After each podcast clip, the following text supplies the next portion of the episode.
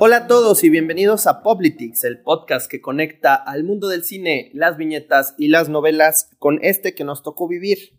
Mi nombre es Diego Mendicuti y hoy me acompaña una persona muy especial. Les cuento un poco de su historia. Él estudió Relaciones Internacionales, concluyó en 2019 y justo después de concluir se le acercó una persona de tez morena eh, y le dijo que vivíamos en una simulación, a lo cual siguió eh, para darle la opción de dos particulares píldoras, una azul y una roja. La azul lo haría volver a su vida normal y la roja le revelaría esa verdad oculta. Él, por su curiosidad, eligió la roja y pues se dio cuenta de que somos baterías humanas y que servimos a un ejército de máquinas. Y hoy pues viene a, deleitarnos con su presencia, a contarnos la verdad. Él es, lo conocen en los bajos mundos como Neo, pero yo lo conozco como... es que no, te no pueden saber quién eres las máquinas, ¿verdad, güey? No. Si no, va a venir el Agent Smith y te va a partir tu puta madre. Sí, si das el nombre completo ya van a poder buscar con código postal y pueden ver mi wishlist en Amazon y van a decir, ese güey es un incongruente porque mandó a chingar a su madre a Jeff Bezos, pero tiene su lista. Yeah. Nada más estaba esperando que volviéramos a mencionar a Jeffrey Bezos. Bueno, de todas maneras, Majo, ahí en la postproducción cortamos el apellido completo, ¿no? Para no tener riesgos de seguimiento. Sí, no, no, no. Ya el algoritmo de Meta, porque ya no es Facebook, es Meta. Está cañón. No, no, bueno, pues ya después de toda, de, toda esta, em, ahora sí que basura verbal que acabo de escupir, bienvenidos de nueva cuenta a esta edición, nuestro quinto programa. Ya está cabrón, ya este, ya se empieza a notar como una realidad. Y bueno, en este en esta edición particular vamos a hablar de Matrix, preparándonos para la cuarta entrega, Matrix Revelations, en donde las hermanas Wachowski regresarán para traernos a la pantalla de nueva cuenta a Neo, a Trinity y a Morpheus, que creo que regresan los tres con los actores eh, originales, ¿no? Me parece que Neo y Trinity sí. Eh, creo que Morfeo no. Y tampoco van a dirigir a ambas hermanas, solo una. Ah, ok. Sí para que después no vengan a ponernos en los comentarios, ¿no? Sí sabemos. Va, bueno, no, pues él sabe más. Em, esto en respuesta a una de las sagas más eh, exitosas, pero también de cierta forma em, controversiales, pudiéramos decir, porque, bueno, yo disfruté mucho la primera película, creo que es una experiencia única. Las otras dos no creo que le, no creo que le pegaron a ese, a esa calidad. es una buena historia, creo que em, eclipsa bien, pero la primera película es otro pedo, este, completamente. Y pues quisiera empezar este, pues, esta interacción con, con ustedes, no hablando sobre qué esperamos de la película, de la 4, sino de, pues, qué, qué nos trajo Matrix, sobre todo la primera entrega, que es la gran revelación. No sé, los dos ya vieron la primera de Matrix, ¿no? Y pues quisiera empezar con una pregunta muy básica, chavos, amigos, eh, producción, equipo de Politics. Hoy vienes con una actitud particularmente televisiva. Yo siempre, güey, siempre que prendes los micrófonos me agrando. y, y, además, esa, esa guayabera que llevas de Charlie Sheen sí te da un poquito más de estilo. Sí, porque nadie, nadie está viendo cómo chingado vengo vestido. Pero bueno, gracias por, pues la guayabera ilustrarlo. Y como acaba de pasar Halloween, también traes una cabeza de elote. de elote. Pero bueno, em, la pregunta para ustedes es, ¿qué sintieron la primera vez que vieron Matrix, la primera entrega? Yo les comparto. Eh, para mí fue, un, el sentimiento fue muy parecido cuando, se va a escuchar muy jocoso, ¿no? Pero como cuando dejas de creer en Santa Claus. o sea, es como ver que el mundo no es inocente, que te enfrentas a una verdad muy, muy cruda, porque aparte no es como de esas películas que eh, se acaba, te levantas del asiento o de donde estés y sigues con tu vida. Es una película que se las arregla para acompañarte. Y no nada más es Santa Claus, te das cuenta que tampoco los reyes Ni la economía. Ni el ratón Pérez. Todos en el mismo ámbito de narraciones, ¿no? Sí, y, pues es una película muy bien pensada. Em, esa cuestión de las simulaciones, pues, pues, este, llegan a un nivel muy existencial pues, eh, de plantear esas preguntas en el espectador. Al menos así fue como yo me sentí. Majo, ¿tú cómo te sentiste al ver Matrix por primera vez? ¿A, qué edad la viste por primera vez? No sé, como 10 años o algo así. Cabrón. Todas joven. ¿Y cómo te cayó? ¿Cuándo salió? ¿Como en el 99? Sí, ya tiene un buen rato. No sé, me acuerdo que la vi porque mi hermano las vio todas. Ajá.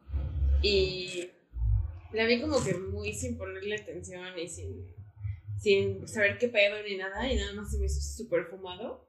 Ok. Pero no, no entendí realmente nada de la o sea, no tuve la misma revelación que tú tuviste de ya no creo en Santa Claus. Para mí fue nada más como de, ok, this is really weird.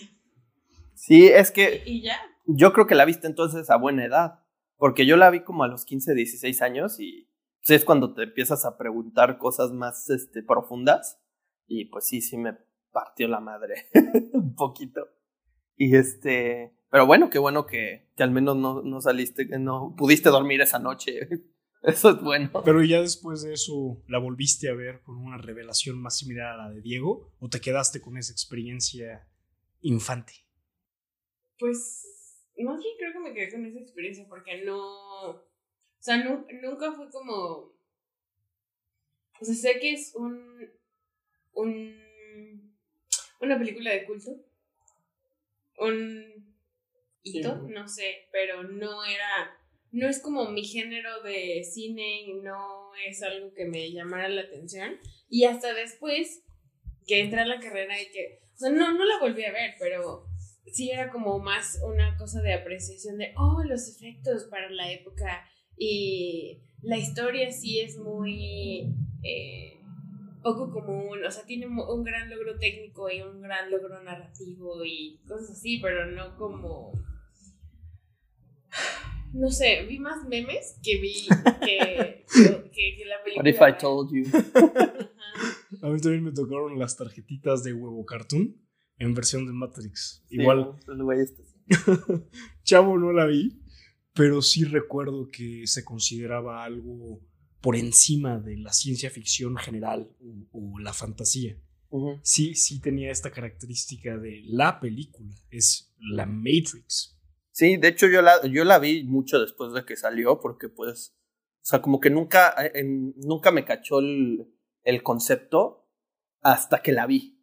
O sea, cuando, cuando vi ese, ese gran giro de la, la píldora azul o la píldora roja y vi todo, toda la realidad de la película y lo que te está planteando, dije, ¿qué pedo, güey? Y ahí fue cuando, cuando llegó ese sentimiento de que ya les conté. Pero bueno, vamos a pasar a, a Jorge. que ¿Qué pedo? ¿Qué, qué, qué sentiste tú cuando, cuando viste por primera vez esta película? Una sensación muy similar a la tuya, seguramente. Yo igual la vi hasta los 16, 17 años. Sabía que existía, sabía que era una película de la talla o, por encima de producciones como Terminator, Star Wars. Eh, ya sabes, todas estas películas hollywoodenses que están en la cima por ser blockbusters. Y creo que me esperaba algo distinto. Creía que iba a ser una película sí centrada en acción, como lo que termina siendo la Matrix, pero quizá ahí con un poco menos de filosofía. Em, si ya tienes un poquito de, noción de ciertos conceptos, como el mito de, la caverna de Platón, o, o de quizá algunos conceptos más gnósticos, de lo que hablaremos más al rato pues creo que la película se torna sumamente reveladora. Pasa a tomar el papel que en algún tiempo tuvo Alicia en el País de las Maravillas o El Mago de Oz con estas realidades alternas. Toca temas metafísicos de cuestionamiento sobre, pues, eso precisamente, ¿no? El tejido de la realidad, que es lo que constituye, constituye todo esto que nos rodea. Claro, y plantear que todo eso es falso, ¿no? O sea, plantear que, que estamos sirviendo, sirviendo a un ser superior eh, mientras dormimos y soñamos con tener una vida independiente, ¿no? Es, es, impresionante porque al final también toca mucho tema de emancipación al sistema eh, muy, muy escondido. Yo recuerdo que incluso en la universidad que nos tocó en algún equipo, pues planteamos algunas escenas de Matrix en una, en, en esta presentación, en donde queríamos eh, ejemplificar como, como esta, esta atadura al, al Estado y cómo, este, cómo, cómo está alrededor tuyo, porque pusimos la escena de cuando Morpheus le está diciendo que es la Matrix, que están en la sala. puedes oler, sentir, pero no puedes ver. Sabes que está ahí. Y, es interesante que lo menciones relacionado a, nuestros proyectos de, la carrera, porque creo que la Matrix se puede entender desde varios sentidos. Y el que estábamos abordando en ese entonces era la Matrix social, ¿no? La sociomatrix, por decirle de alguna forma. Y sí está ahí. Sabemos perfectamente que hay una realidad constituida de narrativas, de mitos, de ciertos conceptos que le dan sentido a, pues, ya no solo una industria o un mercado, sino a una civilización entera, como lo es la nuestra. Entonces, creo que esa es la primera Matrix que se nos viene a la cabeza cuando vemos la película por primera vez. Es lo más inmediato, ¿no? Sí, sí, sí, la, la sociomatrix, la simulación que constituye la economía, la política, la ciencia en algunos aspectos. Eh, entre otras cosas. La mismísima religión, ¿no? Sí, que, pero pues que la religión ya nos conduce a un a algo más, más profundo. Porque en, este, en esta escena icónica, lo que dice Morfeo o Morpheus es eh, que somos, que somos, que eres, le dice a, a Neo, eres un esclavo, un esclavo que nació siendo un esclavo, eh, que está en una prisión que no puedes tocar, ni oler, ni, ni dice creo que taste como saborear. No, no creo que pueda saborear una prisión. Bueno, sí, pero qué asco. Pero bueno, estábamos hablando de, de la prisión, ¿no? De esto que plantea Morfeo en esta eh, escena, pues, que se ha vuelto icónica, ¿no? Eh, plantearle a una persona que está en una prisión, luego ofrecerle la opción de, de seguir con su vida y o eh, pues enfrentar una realidad muy fuerte, que finalmente por eso el, eh, el que acaba siendo uno de los villanos principales, que era el infiltrado en, el, en la tripulación, que no me acuerdo cómo se llama, el pelón, que es el que los traiciona. Sí, sí, sí, con el bigotito que parece personaje de Hook. Al, final, lo que este güey quiere es regresar a su vida eh, en, la, Matrix. Porque dice que la ignorancia es una bendición. Sí, quiere reintegrarse. Ajá, porque pues está, está muy feo pues andar en una, una nave toda ojete este, eh, huyendo de calamares mecánicos que quieren matarte en una ciudad en donde, pues es como el último, eh, el último, eh, la última esperanza de la humanidad. Pero bueno, ya hablamos de la sociomatrix que, que ya planteaste, que creo que encima los, bueno, tres de los cuatro episodios previos al que estamos grabando ahorita, hablamos de la sociomatrix, güey sobre todo en el juego del calamar, creo que se tocó mucho el tema de que estamos encerrados en un sistema ineludible, del que pues es muy complicado salirse, eh, y el salirse eh, equivale a ver que pues lo que hay allá afuera pues es una miseria, es una guerra, ¿no? Y que pues adentro te tienen en una, en una ilusión continua de, de abundancia y de, y de aspiraciones, ¿no? Eso es la sociomatrix. Sí, em, una capa tras capa de narrativa. Pero pues ya, eh, pues, sin profundizar mucho en eso, porque creo que ya se profundizó eh, demasiado en los tres pasados, como ya lo mencioné, pues hablemos de algo más profundo todavía.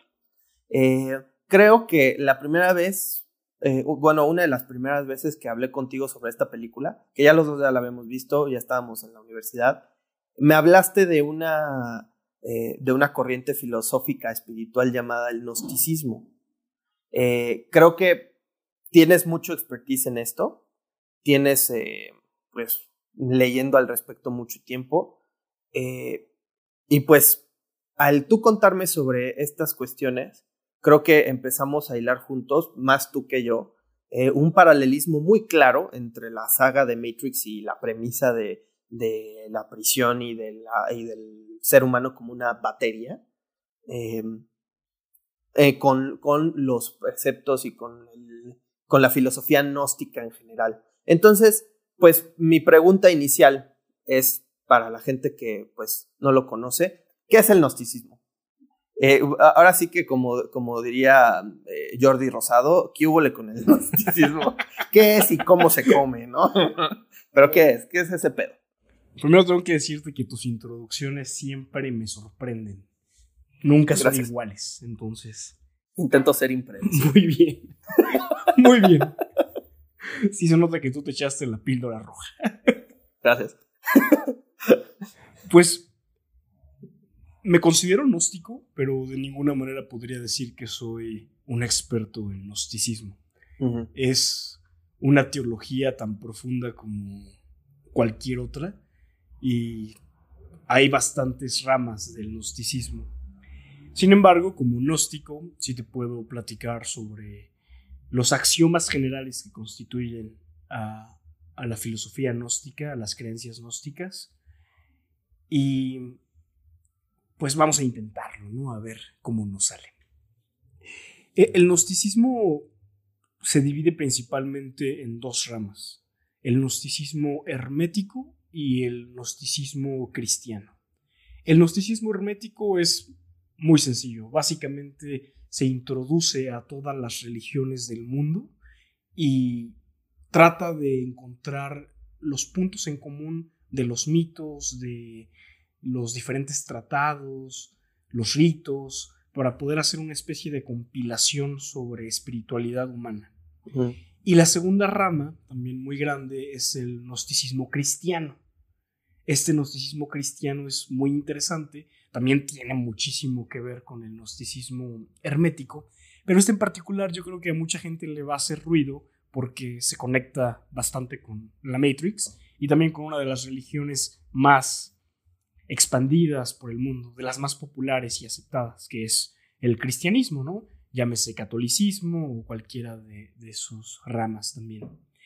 Y básicamente el gnosticismo tiene tres pilares. El primero habla sobre la gnosis. Gnosis en griego es conocimiento, pero no es un conocimiento exógeno por el que trabajas para conseguir eh, a través del estudio, a través de la investigación, a través del el debate. Es más bien un conocimiento intrínseco al ser, por el que sí tienes que trabajar, pero es una cuestión de introspección. Para los gnósticos, el sentido de la vida es encontrar la gnosis, que es precisamente esta divinidad del ser humano oculta en su interior. Esa sería la razón de vivir para los gnósticos. Porque si te encuentras a ti, encuentras a Dios. Ese sería el primer pilar. Ok. Muy interesante, ¿no? ¿Te, hace sentido con la Matrix? Pues sí, o sea, todo, todo este. Todo, toda esta idea de que pues tienes que encontrar dentro de ti eh, esa, esa divinidad, esa, pues ahora sí que esa autenticidad, se le podría decir también, ¿no? Es, es como pues un, un cacho de, pues sí, un cacho de divinidad que todos tenemos. Pero, ¿cuál, o sea, y aquí, aquí mi pregunta es, ¿cuál es, ¿cuáles son los mayores obstáculos, sobre todo en la sociedad de hoy, para, este, para encontrar esa gnosis, para encontrar esa divinidad en cada uno de nosotros? Pues precisamente ahí entra el segundo pilar del gnosticismo, que sería el reconocer que dentro de nosotros existe esta divinidad y claramente hay una serie de, narrativas, de estructuras que no permiten al ser humano concentrarse en esa tarea que es conocerse a sí mismo.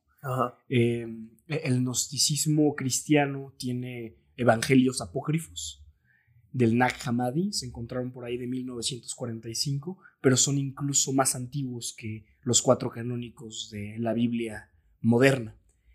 Y en estos escritos, en alguno de los pasajes, se habla sobre esta dicha de, esta enseñanza de Jesús, hablándonos no de pecado y arrepentimiento, sino de ilusión e iluminación. Ok. Entonces, para poder encontrar ese segundo pilar que es la esencia divina que está dentro de nosotros, uno tiene que atravesar las ilusiones para poder llegar a la iluminación. Y en ese sentido, la iluminación, más que un estado eufórico en el nirvana, tiene que ver con la cosmovisión que uno genera, quitar todas las narrativas externas y ver las cosas tal cual como son. Muy a la budista, estar en el aquí y el ahora. Ese vendría siendo el, segundo pilar del gnosticismo y efectivamente hoy día es muy complicado llegar a él pensando en que tenemos no solo la sociomatrix detrás de nosotros, sino un mundo virtual que está a punto de llegar a un apogeo en donde todos estamos de alguna u otra forma arraigados Incluso si, si no te gusta tener Facebook, en algún momento lo has de haber tenido por una u otra razón. Sí, sí, sí.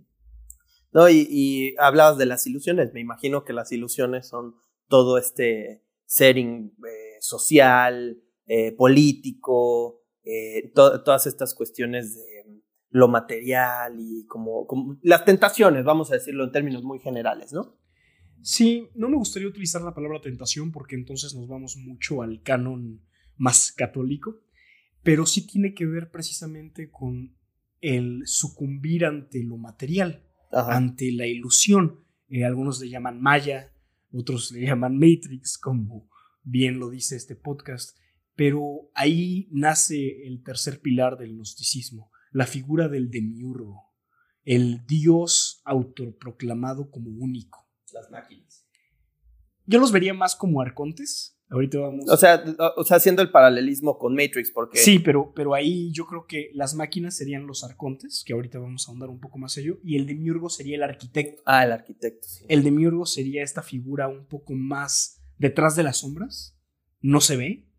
Las máquinas son estos enviados de, del arquitecto, y en el caso del gnosticismo, los arcontes, que, que igual vienen de una palabra, creo que también griega, que son agentes del del establishment, agentes del Estado, del status quo, del gobierno, de lo que tú me digas. Cualquier institución imperante en ese momento vendría siendo un arconte o una casa de arcontes.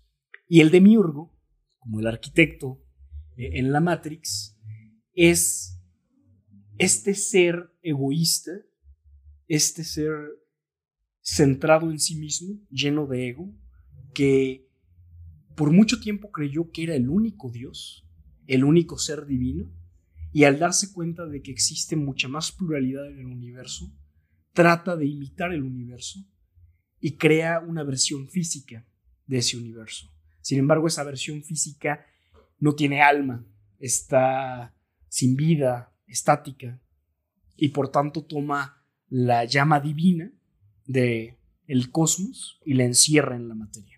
Y evidentemente esta es una visión mística, mítica, y creo que ya lo mencionamos en algún otro podcast, eh, lo decía bien Joseph Campbell, gran libro, El héroe de, de las mil caras, para cualquier persona que le guste esto de los mitos. El mito es la conexión entre lo divino y lo humano.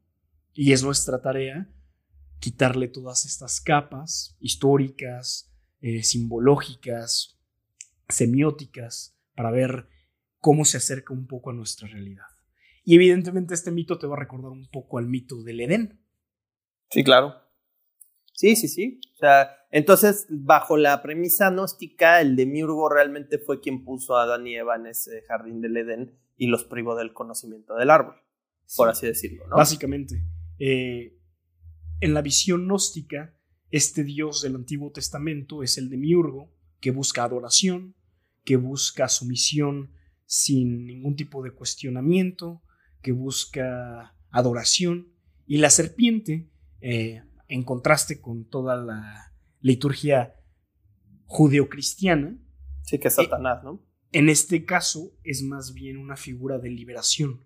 De hecho, se le asocia muchísimo con una figura en el gnosticismo conocida como Sofía. Eh, el gnosticismo habla muchísimo sobre la divinidad femenina tiene mucho más peso que cualquier religión eh, imperante en estas épocas. Y Sofía es la madre del demiurgo, igual eh, tiene una serie de leyendas muy similares a las que tenemos en la antigua Grecia. Todos los mitos grecorromanos se parecen muchísimo y hablan precisamente de Sofía siendo uno de los seres primordiales que existía y como es la diosa de la sabiduría, no puede ser estática, entonces quiere experimentar y experimentando tiene un hijo eh, del cual nos enorgullece muchísimo porque estamos hablando del demiurgo y lo, lo oculta. Y al ocultarlo, este ser crece pensando que es el único ser con esa grandeza. Se vuelve egoísta, egocéntrico, eh, ávido de ratificación y pues hace todo esto que ya mencionamos. Y bueno, regresando al mito del Edén, Sofía es esta serpiente que se acerca a Eva y le dice, mira, aquí está el árbol del conocimiento, prueba su fruto, libérate de la simulación, porque obviamente este demiurgo se posa a sí mismo como el ser supremo, como el dios de los dioses, como el dios único. Fuera de él todo lo demás es falsedad y lo que tú me digas, ¿no? O sea, el jardín del Edén es la primera Matrix. Sí, sí. Sí, es la beta. La beta de la Matrix. qué huevo. Eh, ahí tuvieron sus primeros trials para ver qué onda. Sí, contra un ser humano completamente ignorante y pues neófito, realmente, ¿no? Sí, y sobre todo al que se le hace olvidar que él también es divino, porque la intención de este demiurgo es centrar toda la atención en sí mismo como el único ser de divinidad. Y tú eres mi creación, ser humano. Y entonces el despertar es darse cuenta que tú estás hecho de esa divinidad. Tú eres esa divinidad. Entonces, pues sí, dista bastante. De hecho, eh, entre los primeros 80 y 200 años de la nueva era, hubo una persecución enorme hacia el gnosticismo porque lo que ellos predicaban va un poco en contra de lo que se conoce hoy como la, la tradición judeocristiana. Todo lo heterodoxo fue perseguido y pues no, no me extraña que los textos del Nag Hammadi, que son estos libros eh, apócrifos de, tiempos de Cristo, aparecieran hasta hace apenas unos 70 años, 1945 más o menos. Sí, es, es muy interesante realmente, o sea, cómo, cómo esta filosofía pues ata todos los mitos, ¿no?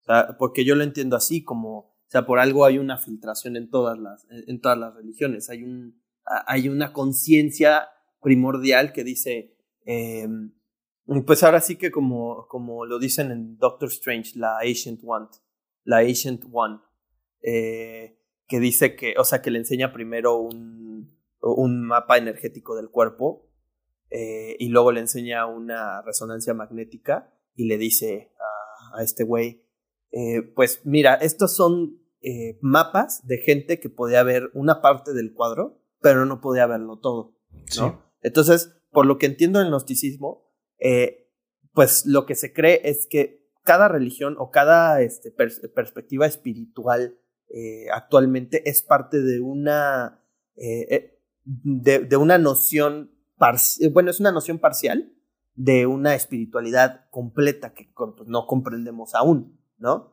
Pero aquí lo interesante también, que también tiene que ver un poco con Matrix, y es algo que pues particularmente a mí me gusta mucho en las historias, la exaltación al ser humano. O sea, creo que vivimos ya en una época, no sé si ustedes estén de acuerdo, de, de sobajar al ser humano, eh, de asumir que es malo.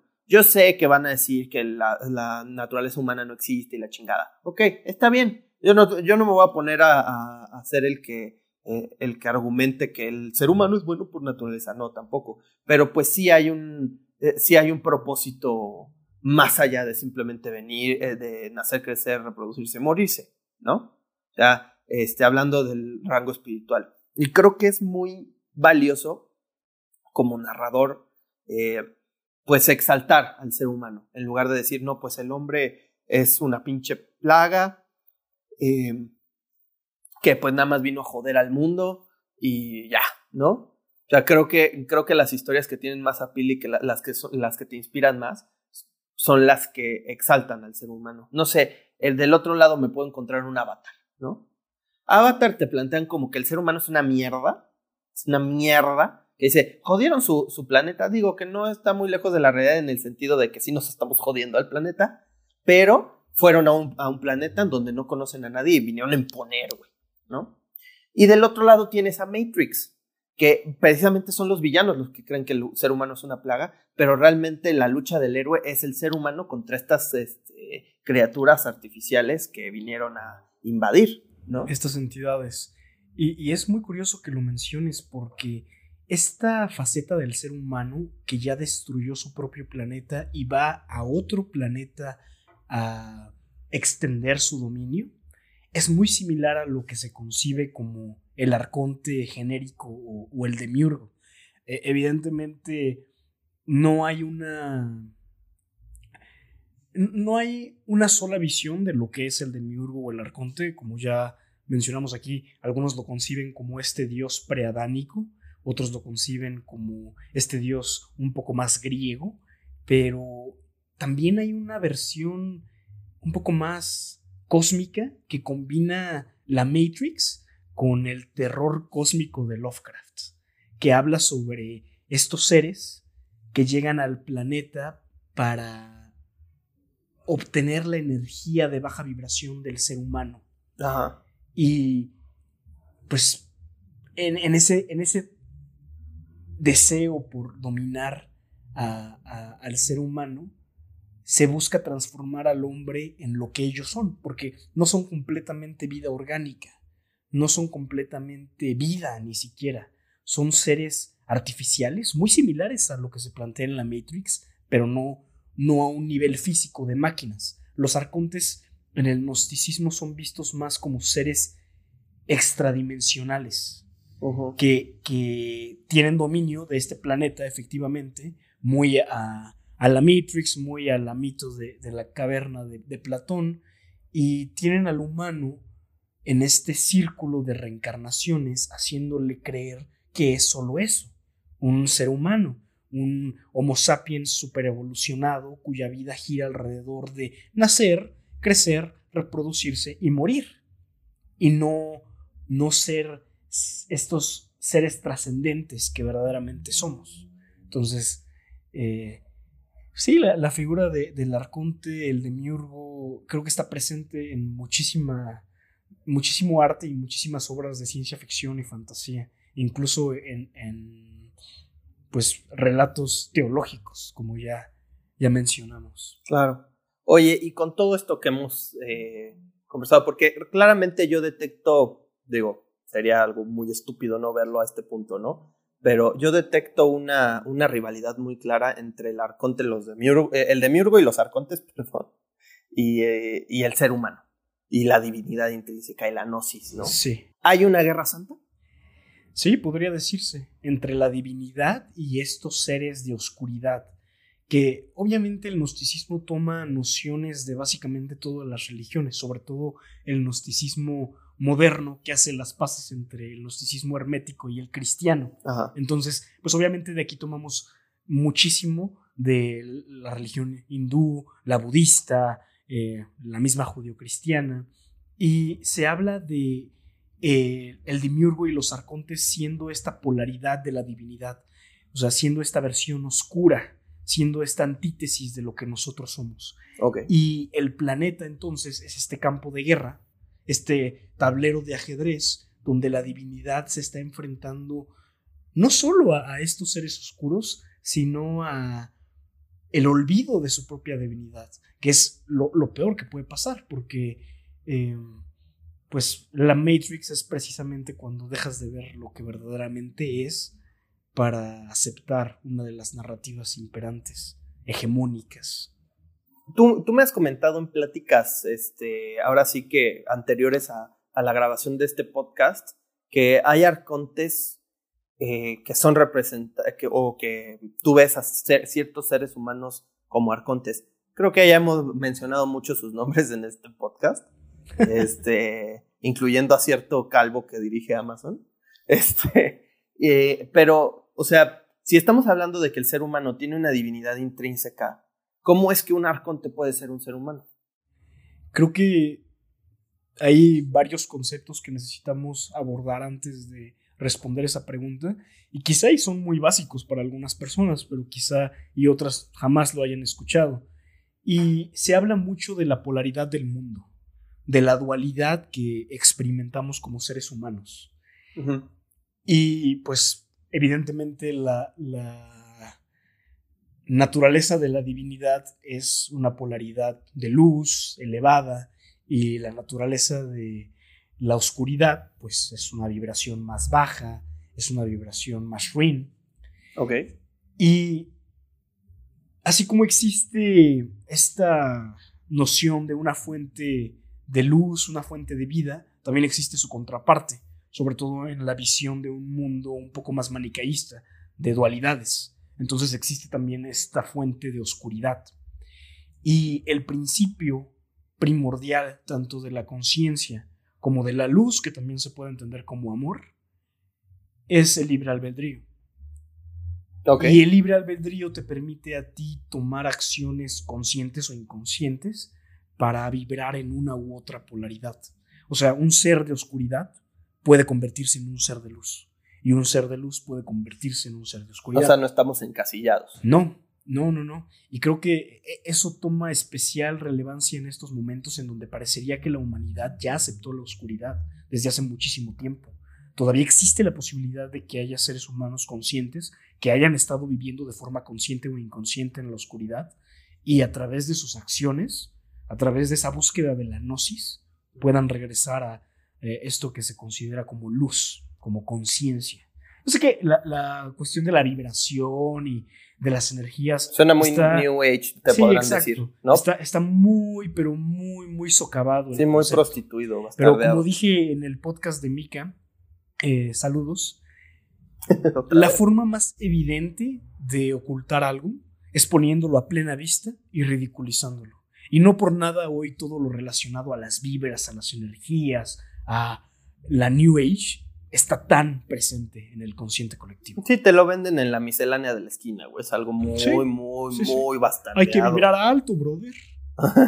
no, y, y, pues unas cantidad de mamadas que ni siquiera voy a decir los nombres porque luego no se me va a ofender de que no toques a las flores de Bach, güey. No, no pienso, no pienso hablar tanto del tema, pero pues sí, la New Age plantea muchos conceptos que son extraídos de ciertas religiones y filosofías y los pone como un producto marketinero baratísimo, ¿no? Exacto, le da el tratamiento industrial. Sí, no, es una mamada, güey. Es una mamada. Pero bueno. es algo chiste, es una parodia, ¿no? Es, una, parodia de la espiritualidad. Y, ya con todos estos conceptos en la mesa, creo que es más fácil contestar el cómo todos los seres humanos pueden encarnar a los arcontes. Los arcontes no necesariamente son estos seres interdimensionales, que quizá y sí, no lo sé, eh, nos están acosando desde otros planos, sino que también nosotros como seres humanos podemos encarnar el arquetipo del arconte y, ser agentes de lo establecido. Sí, ya vi tu referencia. Ya la leí en chinga, güey. O sea, cuando los agentes en la Matrix se van convirtiendo en personas y los poseen. Exacto. Ay, cabrón. Todos, en cierta medida, podemos ser o no ser arcontes.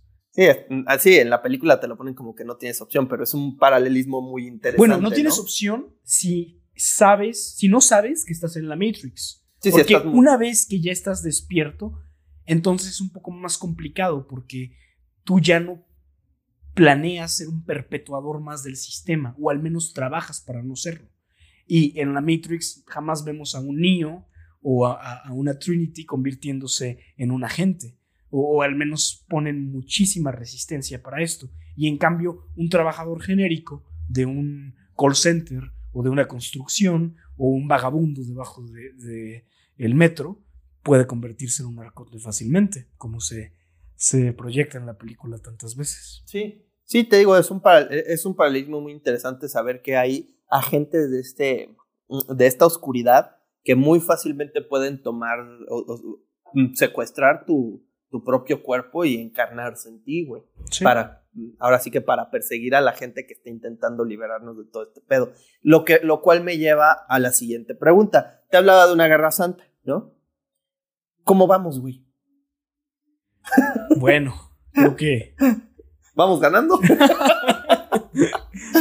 creo que aquí la respuesta podría no ser la que uno querría escuchar, pero es muy evidente que la oscuridad ganó terreno sobre este planeta y sobre la vida humana desde hace ya un buen rato. O sea, no es necesario ser politólogo, psicólogo, antropólogo, sociólogo, economista o algo. Perdónenos, los economistas, los atacamos muy feo la vez pasada. pero chinguen a su madre todavía. Esto no es un ataque a ninguna de las profesiones, sino que no es necesario pertenecer a ninguna de estas disciplinas para darse cuenta que el estado general del mundo está muy por debajo de lo que podría estar. Y está en ese estado porque las elecciones que hemos tomado como humanidad están orientadas hacia la ilusión, hacia el maya, hacia apegarnos a esta realidad humana que nos aleja cada vez más de la verdadera divinidad. Y, y, creo que incluso si no crees en todo el aspecto mítico de lo que hemos estado hablando, la parte material de la realidad, pues orienta la visión de todos hacia este escenario distópico en el que estamos viviendo. Claro, no, y es, es, es, muy interesante porque pues sí, o sea, el, el, el hecho de ver ese balance, ¿no? En el que pues uno intenta pensar o uno quiere pensar que pues la luz le gana a la oscuridad y que está y que, que se está opacando eh, de cierta manera esas malas intenciones. Eh, en forma de comentarios como de eh, vamos mejor o ya estamos entrando a una época de más tolerancia, todo, toda esa cuestión que pues puede llegar a ser yo creo muy engañosa, ¿no? Sí, sí, sí, muchos lo conocen como la nueva era impostora, la disidencia controlada de, de lo político. Sí, que, que este, cuando realmente el ser humano nunca ha estado más polarizado. Si bien hay una, hay, hay un, no hay tanta violencia, no sé por qué van a, van a decir, es que en la Segunda Guerra Mundial se mataban y... y Quizá ahí no hay una violencia explícita e, e, en, forma de ese tipo de carnicerías, pero definitivamente estamos más polarizados que nunca. Y, me encantó que utilizaras esa palabra porque la dualidad es clave en toda la concepción gnóstica de la ilusión en la que estamos viviendo. Nosotros estamos en una dicotomía de víctimas y victimarios, en una dicotomía de oprimidos y opresores, y encarnamos diferentes papeles durante nuestra vida que alimentan esta realidad. Y creo que es muy claro que la realidad humana está basada en narrativas, en discursos que le dan poder a ciertos conceptos para materializarlos en un sistema legal, en un sistema político, en un sistema social. Y el que estamos viviendo en este momento, como bien dijiste, está más polarizado que nunca. Y si concebimos a la integración, a la unidad, como parte de esta iluminación que nos va a permitir salirnos de este eterno retorno, entonces creo que estamos peor que nunca, porque estamos siendo más duales, más polares, más antagónicos, más hostiles que nunca. Claro, Sí, no, es, este, es impresionante porque te digo, repito, eh, creo que ya, ya esta eh, idea de que estamos yendo por mejor camino y estamos todos más unidos, eh, pues podría llegar, o sea, pues es errónea realmente, ¿no? O sea, si uno le pone un ojo verdaderamente crítico a la situación, como tú lo dices, pues estamos en la época de polarización más, más prominente en la historia de la humanidad, ¿no? Pero bueno, en cuestión de esta ilusión, ¿no? Porque, digo, sería muy sencillo llegar en este podcast y decir, ¿saben qué? Tenemos un enemigo en común, que es la oscuridad, todos álcense, vamos a chingarnos los, a ellos. Al demiurgo. Ajá, pero, ¿cuál es, eh, o sea, qué compone a estas ilusiones que nos evitan ver esta realidad, güey? ¿Cuál, qué, qué, evita que el ser humano llegue a la gnosis y que se esté inclinando hacia, hacia otro lado? O sea, ¿cuál, cuál, ¿cuál sería tu diagnóstico? Creo que podemos utilizar tanto la visión divina como la visión más empírica, eh, refiriéndome a la realidad del día a día, que no necesariamente tienes que creer en ninguno de estos mitos para saber que vivimos en, un, en una cueva de Platón, que, verdaderamente estamos persiguiendo ilusiones, que verdaderamente estamos persiguiendo eh, sombras. Y estamos demasiado, demasiado arraigados y enamorados de la ilusión. Al, a tal nivel que no queremos abandonar un edificio que ya está en ruinas, que se está cayendo, que evidentemente ya no puede sostener a más personas dentro. Y en lugar de salirnos de ese edificio, en lugar de alejarnos de él, tomar conciencia de qué fue lo que llevó a ese edificio a ser erigido, queremos parcharlo, queremos ponerle curitas, queremos seguir estando ahí. Y aplica tanto para la realidad social, material que estamos viviendo, como para la realidad espiritual, divina, mítica, o como le quieras llamar. O sea, no hemos tenido la suficiente valentía como para decir, ¿sabes qué? Estos cuatro jinetes del apocalipsis que son la economía, la política, la religión y la ciencia de forma dogmática, porque tampoco quiero que se entienda que somos negacionistas de la ciencia, ¿no? Sino, exacto, sino, sino más bien que la ciencia también se puede cuestionar. La ciencia no es la respuesta absoluta a todo, es solo una visión, sí, muy certera, pero no puede explicarlo todo. Sí, ¿no? Bueno, regresando a estos cuatro jinetes del apocalipsis, creo que como humanos hemos creado ídolos de barro a los que ya no nos queremos, eh, ya, no nos queremos cuestionar, ya no queremos poner en tela de juicio su valía. Y como nuestro sistema económico es tan complejo y lleno de tantas fórmulas, es que no, la teoría dice que esto, y, nuestro sistema político nos dice que el otro, y los dogmas religiosos y científicos, y, sabemos más que nunca en cuanto a, datos eh, netos, pero entendemos cada vez menos nuestra esencia como seres humanos. Y en la parte religiosa, en la parte eh, política, siempre va a haber quien ratifique concepciones que perpetúen el sistema que les dé beneficios. O sea, no es muy difícil entender el por qué hay figuras que quieren proteger el status quo. Pero bueno, esa es la parte material social.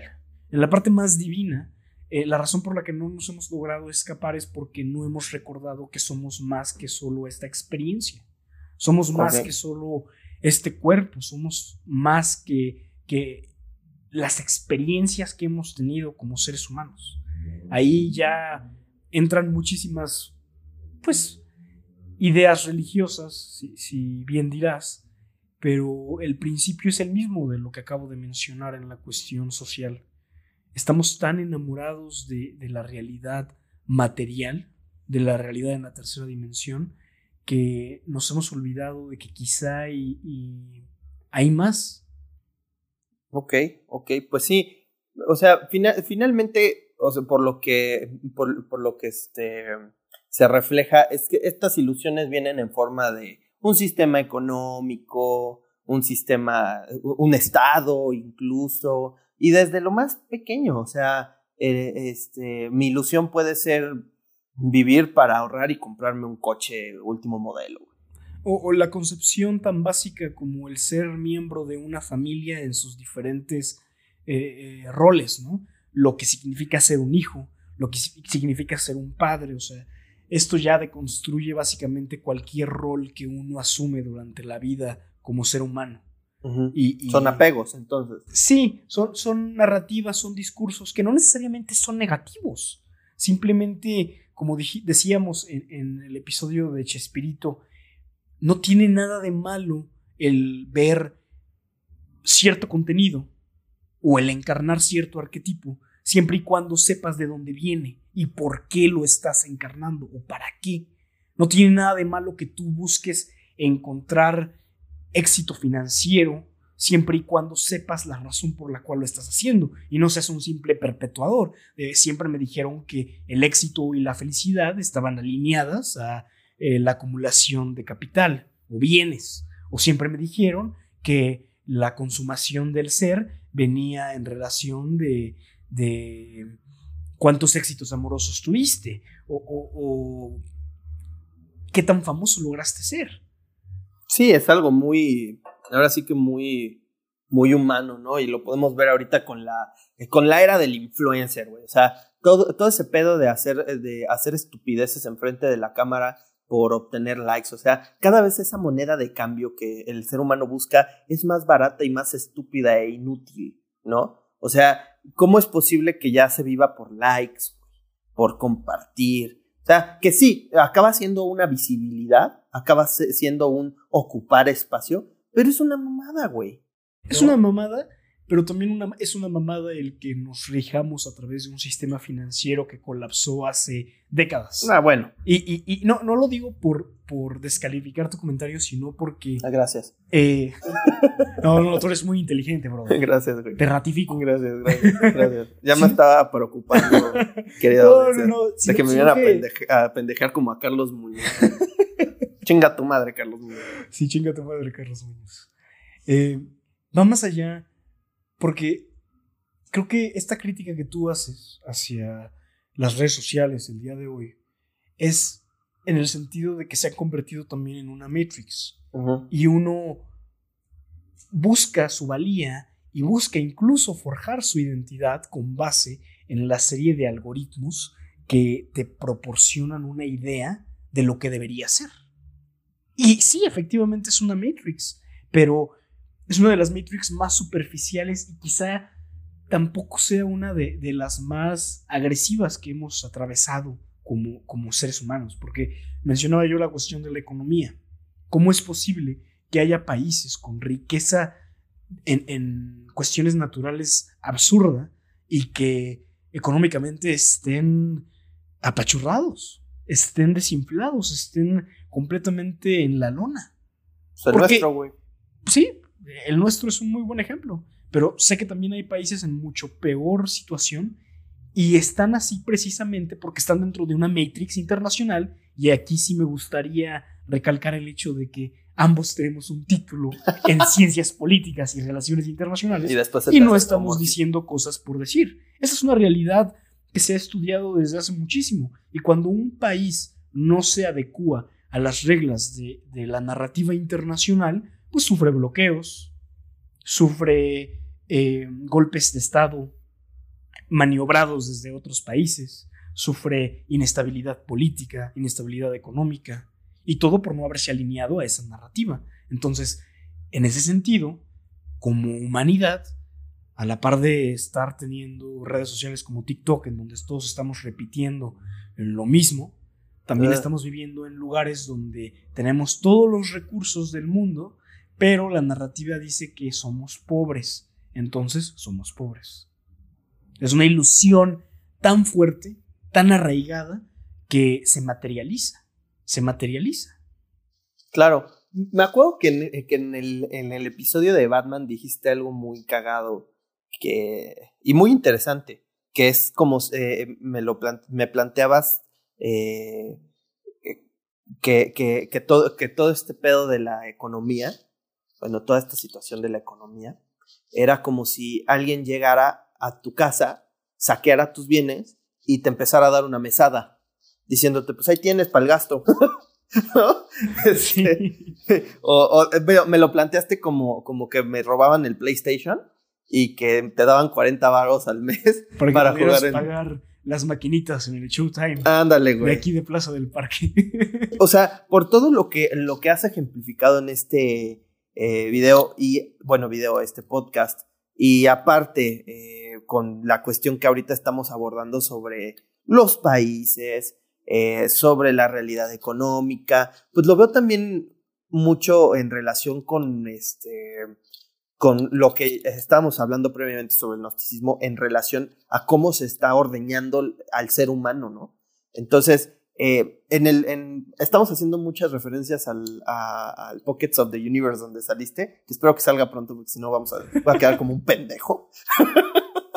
pero. Me parece que van a salir pero, Pero hablaste de las granjas energéticas.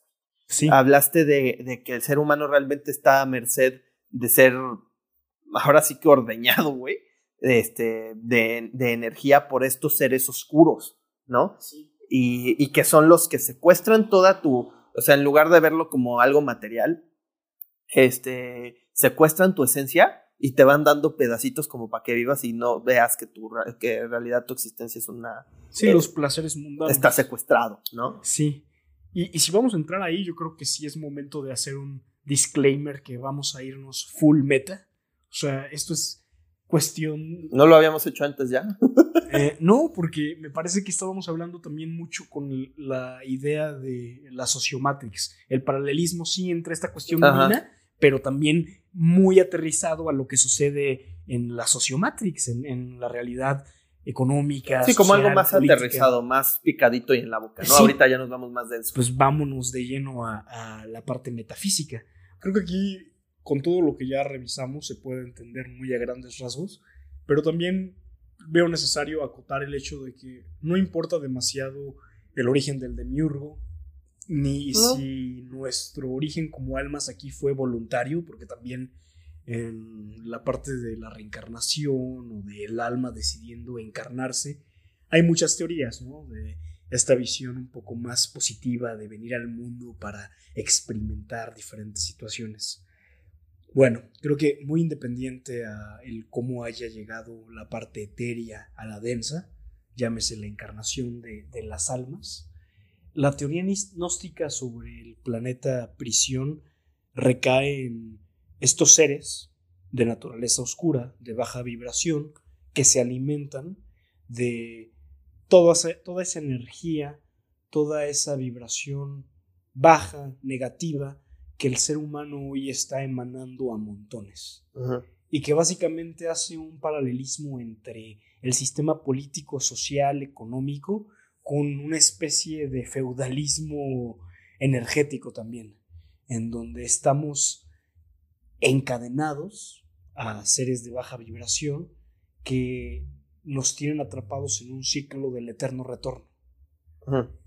Muy nietzscheano, pero aquí ya más al nivel eh, fáctico de la reencarnación, de, en una rueda de encarnaciones, tratando de, liberarse, pero realmente sin una posibilidad porque el sistema global lo impide.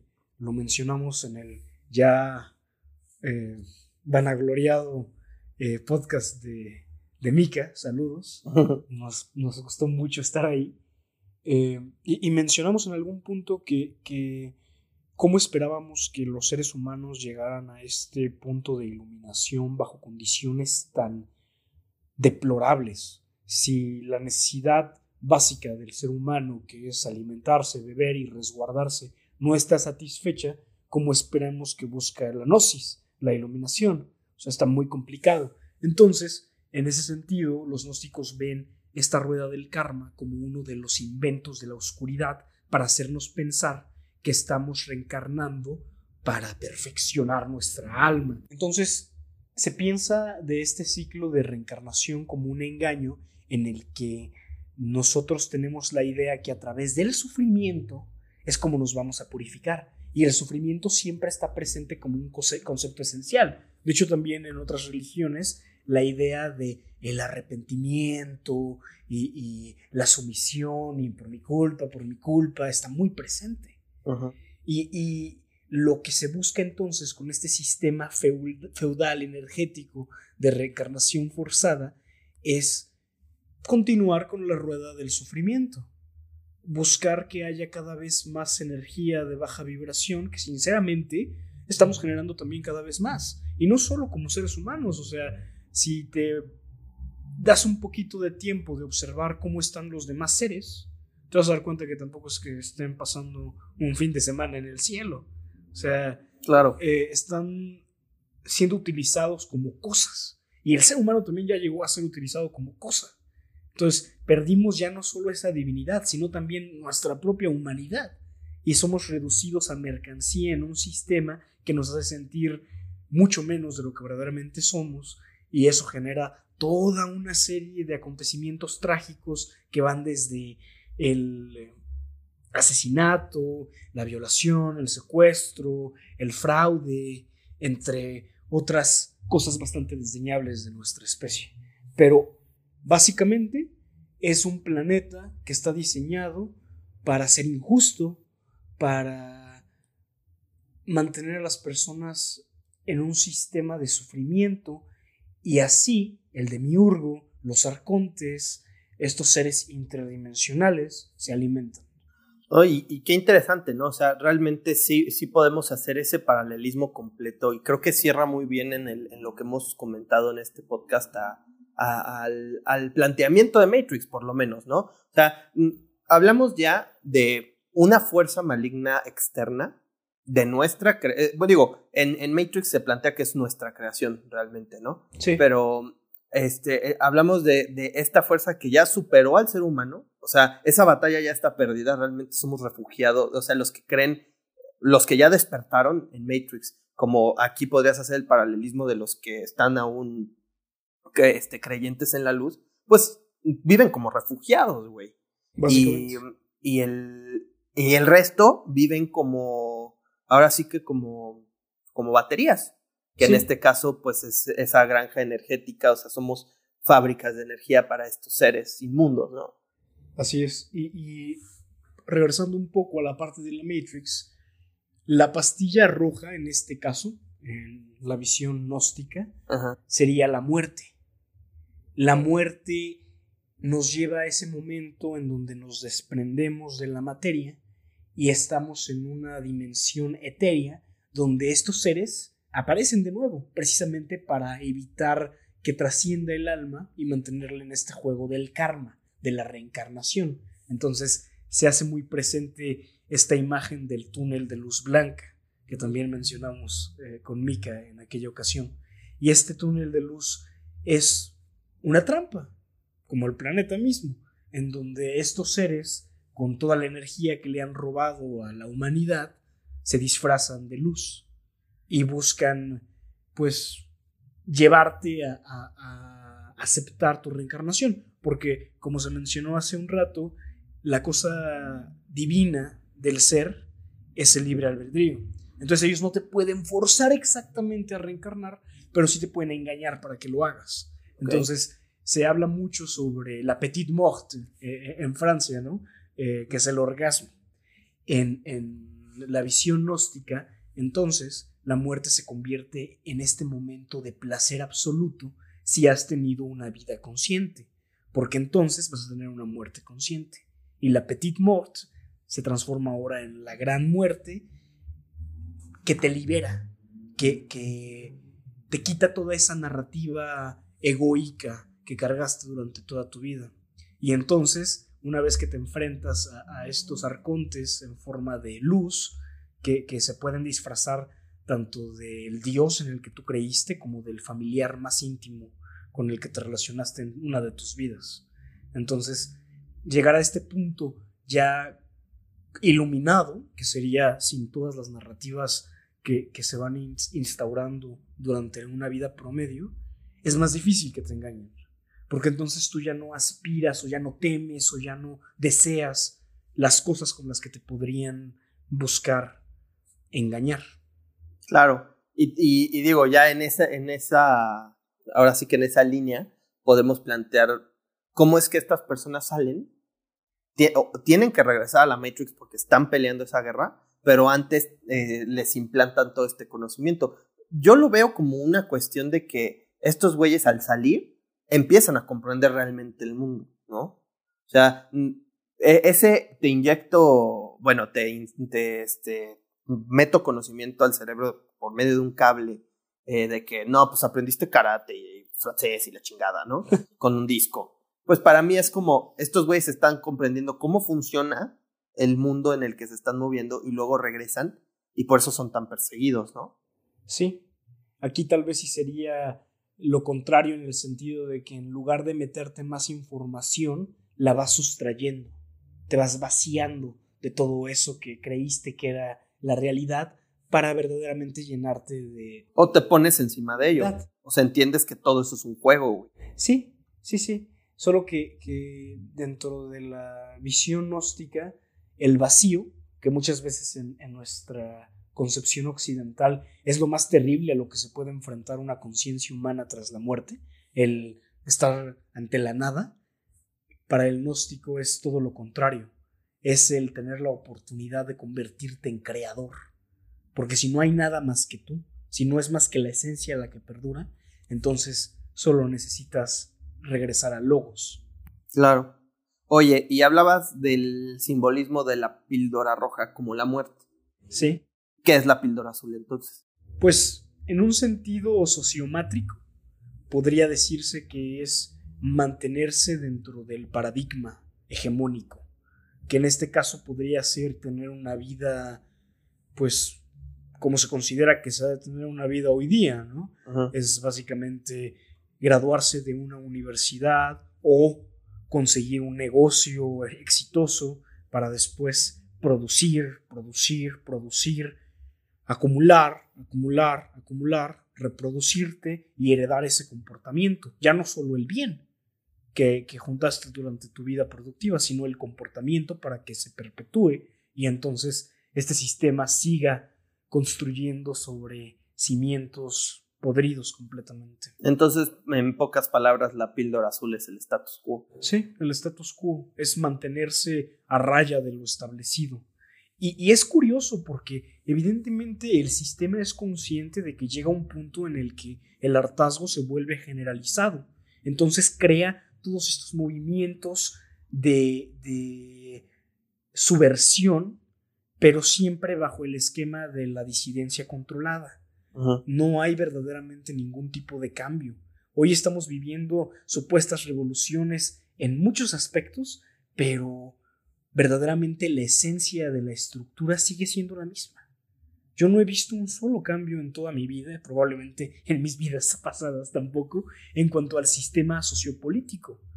Siempre ha sido un sistema jerárquico.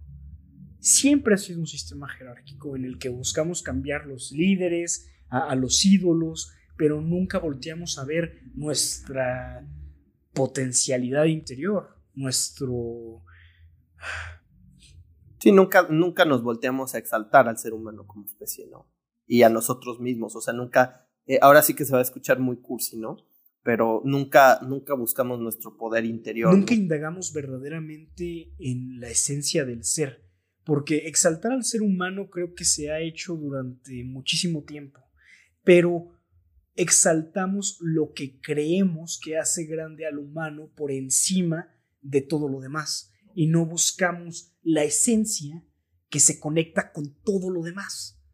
Sonará muy hippie decir que estamos conectados a los árboles, pero sí lo estamos. De muchas formas, no solo de la cuestión eh, eh, de, de la fotosíntesis con el oxígeno y el dióxido de carbono, sino también en el sentido de que si eres vegetariano, o vegano, pues evidentemente tu alimento viene de ahí, ¿no? De las plantas. Pero incluso si eres carnívoro, ese animal se alimentó o de otro animal o de plantas, o de un animal que comía plantas, no lo sé. El punto es que hay una conexión muy tangible del ser humano con su entorno, pero hemos decidido olvidarla. Y lo hemos decidido olvidar porque ni siquiera tenemos idea de cuál es nuestra esencia. Y aparte porque hemos encontrado sustitutos. Muchísimos, muchísimos. Sí, eso es, y eso es algo muy cabrón. hablando de Avatar, que hablamos de, de, esa película hace, este, hace un momento, por hace un momento me refiero hace como 45 minutos, este, pues es algo que sí te tratan como de, de, de meter por abajo del alfombra. Bueno, ni siquiera, no, te lo avientan en la jeta, ¿qué estoy diciendo? no En la conexión con la naturaleza. Es algo que, por ejemplo, este, el estudio Ghibli te pone un chingo, no sé, la princesa Mononoke. Uy Joya. Este, que podríamos hablar de eso en, en, otra entrega. Sí, porque ahí estaríamos hablando un poco más del hombre contra la naturaleza. Aquí estamos hablando un poco más de la divinidad y la ilusión que nos vuelve cotidianos. Hay una gran frase de un autor que me gusta mucho, seguramente lo conoces bien, y dice algo así esta cita. El hombre es una criatura formidable. Después de tantos siglos de ordinaria existencia, lo ha olvidado. Creo que esa frase resume a grandes rasgos lo que ha pasado con el ser humano. Eres muy amable, güey. Este. Gran libro, ese, los recomiendo. Anki. Pues ya, ya, igual de eso hablaremos. Hay, hay muchas cosas que brotan, yo creo, de este video que funge como una, una poderosa raíz de la que pueden emanar muchísimas más entregas de este podcast. Pues estamos hablando de la realidad misma, entonces. entonces se abre a todo. Creo que ya, eh, creo que ya sacamos una este, a relucir el tema del hombre contra la naturaleza. Eh, ya sacamos a relucir este Anki. que este, ya luego les diremos un poco más al respecto. La frase quedada. Sí, la verdad es que sí, muchas gracias. Eh, y pues además, eh, creo que también eh, me quedo con ganas de, de, explorar un poco más en el tema del elegido. Sí. Pero creo que a eso le podemos dedicar un podcast. Pues tal vez sí, el día que hablemos sobre Dune, que ya vimos, es una gran película, se toca mucho este concepto, sobre todo de, de el elegido como Mesías. Uh -huh. Entonces. Lisan al -Gaib. Así es. ¿Cuál es el otro nombre que Wizard Hadera. Ay, cabrón. Le mama escucharlo. Es que, es que, la verdad, todo lo que se toca en Dune está también sumamente relacionado con, con conceptos gnósticos. Pero, como dices tú, sería un podcast completamente distinto. Y creo que aquí también ya llegamos al punto en donde se tocó la generalidad del tema. Quizá ahí en el capítulo de la Matrix 4 podamos tocar otro par de cositas que quedaron pendientes, pero el gnosticismo en general es la idea de que dentro de cada ser humano existe la divinidad y cada ser humano sin necesidad de intervenciones es capaz de conectarse con su interior y por ende con Dios. La idea entonces, una vez después de esta conexión, es buscar emanciparse de la sociomatrix y de la matrix material en la que vivimos y trascender lo que sea que eso signifique. Sí, liberarse. Sí, emanciparse. Podríamos utilizar muchos adjetivos similares, pero la idea... Consumir creo que la píldora está, roja. Ahí está ya la idea, bien, bien dicha en esa píldora roja. Excelente, pues bueno, creo que por el momento no queda nada más que decir. Eh, al final creo que la elipsis se logra. Eh, Matrix es, una, es un concepto muy interesante precisamente porque plantea una duda existencial de este tamaño. Por eso es lo que es.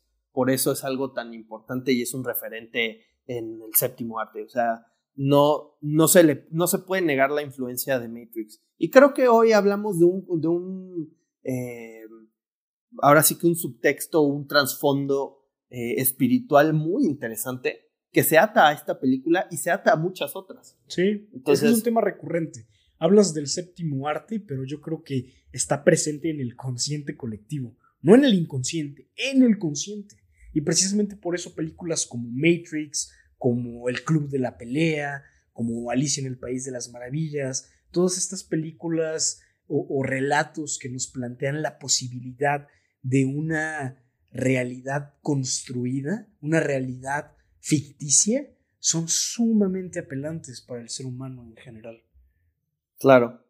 Y pues, bueno, o sea, creo que sacamos muy buenos, muy buenos puntos de esta plática. Eh, digo, creo que más que en otros, en otras entregas del podcast, no me queda más que pues agradecerte a ti que nos hayas compartido esta parte de tu espiritualidad, que creo que es muy relevante y que la explicaste con una profundidad bastante, bastante eh, milimétrica. O sea, fue algo muy. No, o sea, sin, sin, afán de. No, o sea, fue algo muy, muy bien explicado, realmente. O sea, creo que quedaron claras muchas cosas. Y es algo muy revelador, como Matrix. Entonces, eh, pues muchísimas gracias, Majo. Otra vez muchas gracias. Este. Por ahí, pues, eh, pueden seguirnos en nuestras redes sociales, pueden unirse a la conversación, pueden decirnos si están o no están de acuerdo con estos conceptos, pueden decirnos igual su punto de vista espiritual o cómo conectan Matrix con su vida cotidiana. Ustedes deciden. Yo me despido, mi nombre es Diego Mendicuti, con mi amigo Jorge Lugo, produciéndonos mi querida Majo de la Guardia. Esto fue Poplitics y nos vemos en la próxima emisión. No vayan al túnel de luz.